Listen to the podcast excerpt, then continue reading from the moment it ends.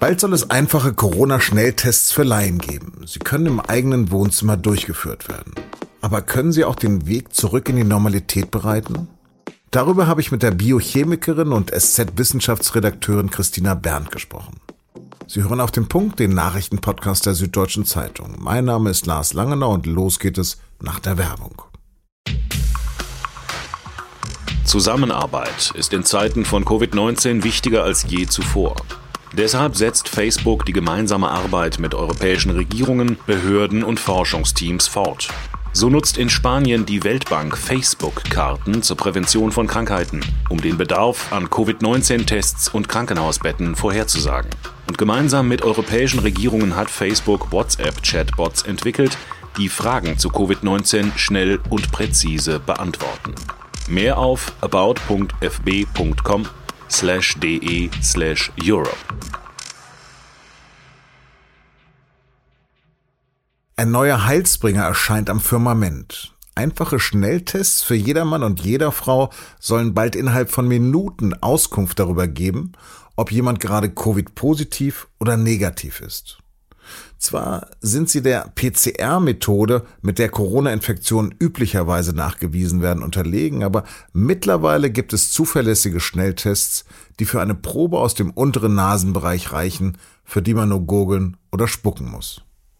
Familienministerin Franziska Giffey jedenfalls ist schon mal von der Einfachheit der Schnelltests begeistert. Beim Besuch einer Kita in Potsdam sagte sie, ich halte das für einen wirklichen Weg, äh, die Zeit bis zum Impfen zu überbrücken. Wir haben hier einen Test, den man überschreiben kann mit der Überschrift Spucken kann jeder.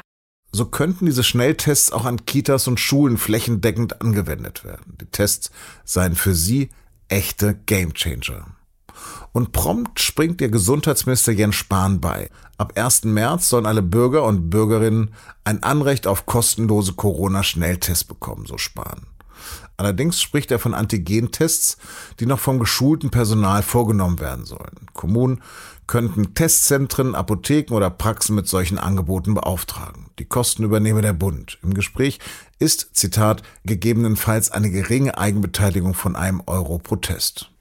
Bei den Selbsttests für zu Hause ist man dann noch nicht ganz so weit. So wird das Bundesinstitut für Arzneimittel und Medizinprodukte nach derzeitigem Stand erst im kommenden Monat ersten Tests eine Sonderzulassung erteilen. Österreich ist bei den Wohnzimmertests, wie sie unsere Nachbarn nennen, ein Schritt weiter. Darüber und ob die Schnelltests nun die Situation grundsätzlich ändern, habe ich mit meiner Kollegin Christina Berndt gesprochen. Christina, für wen sind diese Schnelltests geeignet? Eigentlich für jeden. Man muss schon wissen, was man da tut. Man braucht schon eine Anleitung vorher, mindestens eine schriftliche, besser noch ein Video, damit man diese Tests auch äh, richtig anwendet. Aber dann können das alle Leute. Also eine Wissenschaftlerin aus, aus Heidelberg, die Claudia Denkinger, sagt immer, das kann sogar ihr dreieinhalbjähriger Sohn. Mal technisch, wie funktionieren diese Tests genau? Die funktionieren eigentlich wie ein Schwangerschaftstest, nur dass man hier nicht seinen Urin testet, sondern eben schon vorher mit irgendeiner Art Wattestäbchen in seine Nase geht. Man braucht also aus dem Nasenrachenraum eine Probe und die hält man dann hinterher auf so einen Plastikchip. Danach sieht man einen Streifen. Also das funktioniert dann mit Antikörpern und mit Farbstoffen, wo nachgewiesen wird, ob man denn gerade besonders viel Virus in der Nase und im Rachen trägt.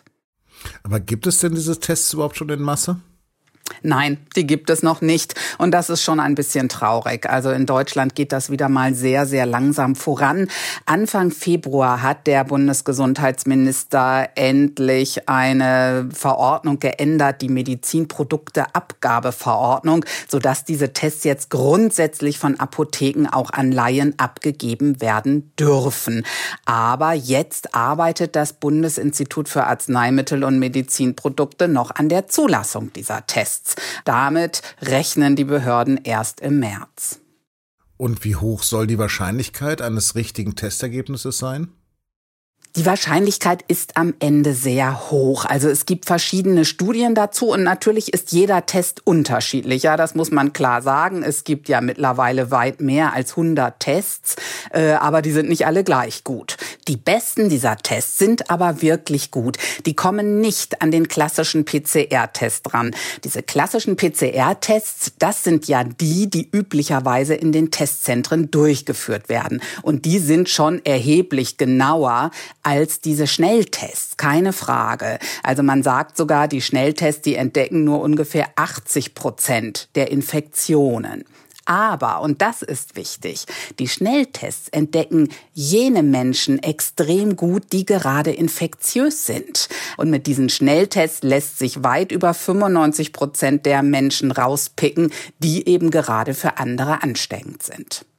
Österreich ist gerade ein Vorreiter mit den Schnelltests und dort soll es eingeführt werden. Was weißt du darüber?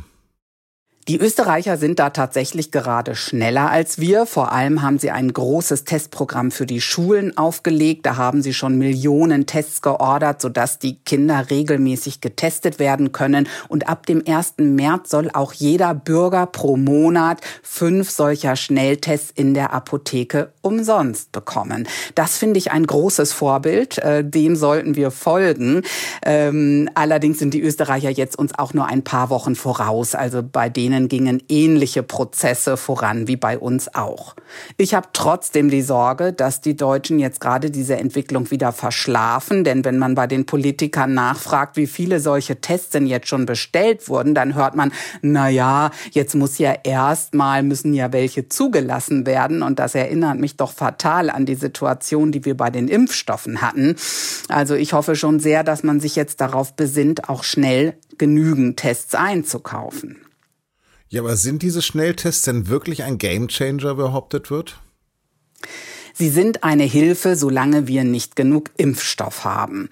Natürlich muss man diese Tests wirklich auch mit Vorsicht betrachten. Ja, also sie helfen vor allem, die positiven herauszupicken. Wenn ich mir also überlege, heute gehe ich ins Büro, weil ich dort irgendwas zu tun habe oder heute möchte ich jemanden besuchen und treffen, dann kann mir der Test sagen, ob ich infektiös bin und wenn ich aber dabei ein negatives Ergebnis habe, dann sollte ich nicht denken, oh yippie, jetzt kann ich ohne Maske und Abstand alles tun. Also man muss unbedingt weiter so zu sich verhalten, als wäre man potenziell infektiös. Man muss unbedingt Maske tragen und Abstand halten, auch wenn man ein negatives Testergebnis hat, denn das kann trügen.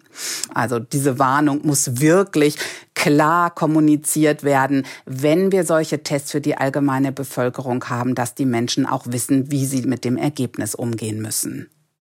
Aber dann können wir uns abschminken, dass wir denken, diese Schnelltests führen zur Wiedererlangung unserer Rechte und aller Freiheiten? Das ist, glaube ich, tatsächlich ein zu großer Anspruch. Einfach weil sie eben doch auch fehlerbehaftet sind. Ne? Es, es bleibt eben ein Restrisiko und wir wissen ja auch, ein einzelner Mensch kann einfach wahnsinnig viele andere anstecken. Insofern diese Illusion, ich könnte jetzt ab jetzt wieder in den Club gehen und tanzen mit äh, Schnelltests ist ein bisschen hochgegriffen. Aber in anderen Situationen, etwa in der Schule, können sie extrem gut helfen. Wenn man sagt, vor dem Besuch der Schule, genauso wie vor dem Besuch des Altenheims, testen wir uns regelmäßig verhalten uns dann aber in der Schule trotzdem noch so, als wären wir infektiös, tragen Masken, halten Abstand, ähm, haben versetzte Anfangszeiten im Unterricht, dann können uns die Tests jetzt sehr wohl helfen. Also sie können manche vorsichtigen und gut kontrollierten Lockerungen erlauben, aber noch nicht das normale Leben. Christina, vielen, vielen Dank. Wenn das alles vorbei ist, gehen wir tanzen. Jawohl. Trotz aller Zuversicht bereitet die Ausbreitung der britischen Mutante des Coronavirus starke Sorgen. In Dänemark gehen bereits 45 Prozent aller positiven Tests auf diese sehr viel ansteckendere Variante B117 zurück. Sie sorgte auch für die vielfach kritisierten Grenzschließungen und Kontrollen von Deutschland nach Tirol und Tschechien. Immerhin wollen Wirtschaftsminister Altmaier und Vertreter der Wirtschaft nun bis zu den nächsten Beratungen von Bund und Ländern Anfang März verbindliche Empfehlungen für eine Öffnungsstrategie der Geschäfte im Inland erarbeiten. Vor mehr als elf Jahren sind Dutzende Menschen im afghanischen Kundus getötet worden und zwar bei einem Bombardement von US-Kampfflugzeugen. Manche Berichte sprechen sogar von 100 Toten, unter ihnen auch zahlreiche Zivilisten und viele Kinder. Den Bombenabwurf hatte der damalige Bundeswehroberst Georg Klein angefordert. Er galt zwei Tanklastern, die von den Taliban gekapert waren. Ein Informant soll davor mehrfach bestätigt haben, dass sich bei den Fahrzeugen nur Aufständische aufhielten. In der Folge hat ein afghanischer Vater, dessen zwei Söhne im Alter von acht und zwölf Jahren damals getötet wurden, gegen die Bundesrepublik geklagt. Er hat Deutschland Verstöße gegen das Recht auf Leben und das Recht auf wirksame Beschwerde vorgeworfen. Jetzt hat sich damit auch der Europäische Gerichtshof für Menschenrechte befasst. Er kam heute aber zu dem Urteil, dass die Ermittlungen der deutschen Justiz ausreichend waren.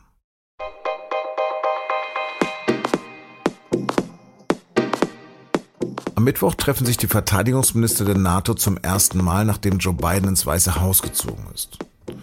Generalsekretär Jens Stoltenberg erhofft sich im großen SZ-Interview eine Wiederbelebung der transatlantischen Beziehungen.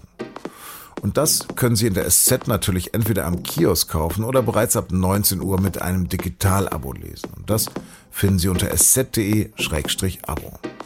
Das war auf dem Punkt. Redaktionsschluss war 16 Uhr. Danke fürs Zuhören und bleiben Sie uns gewogen.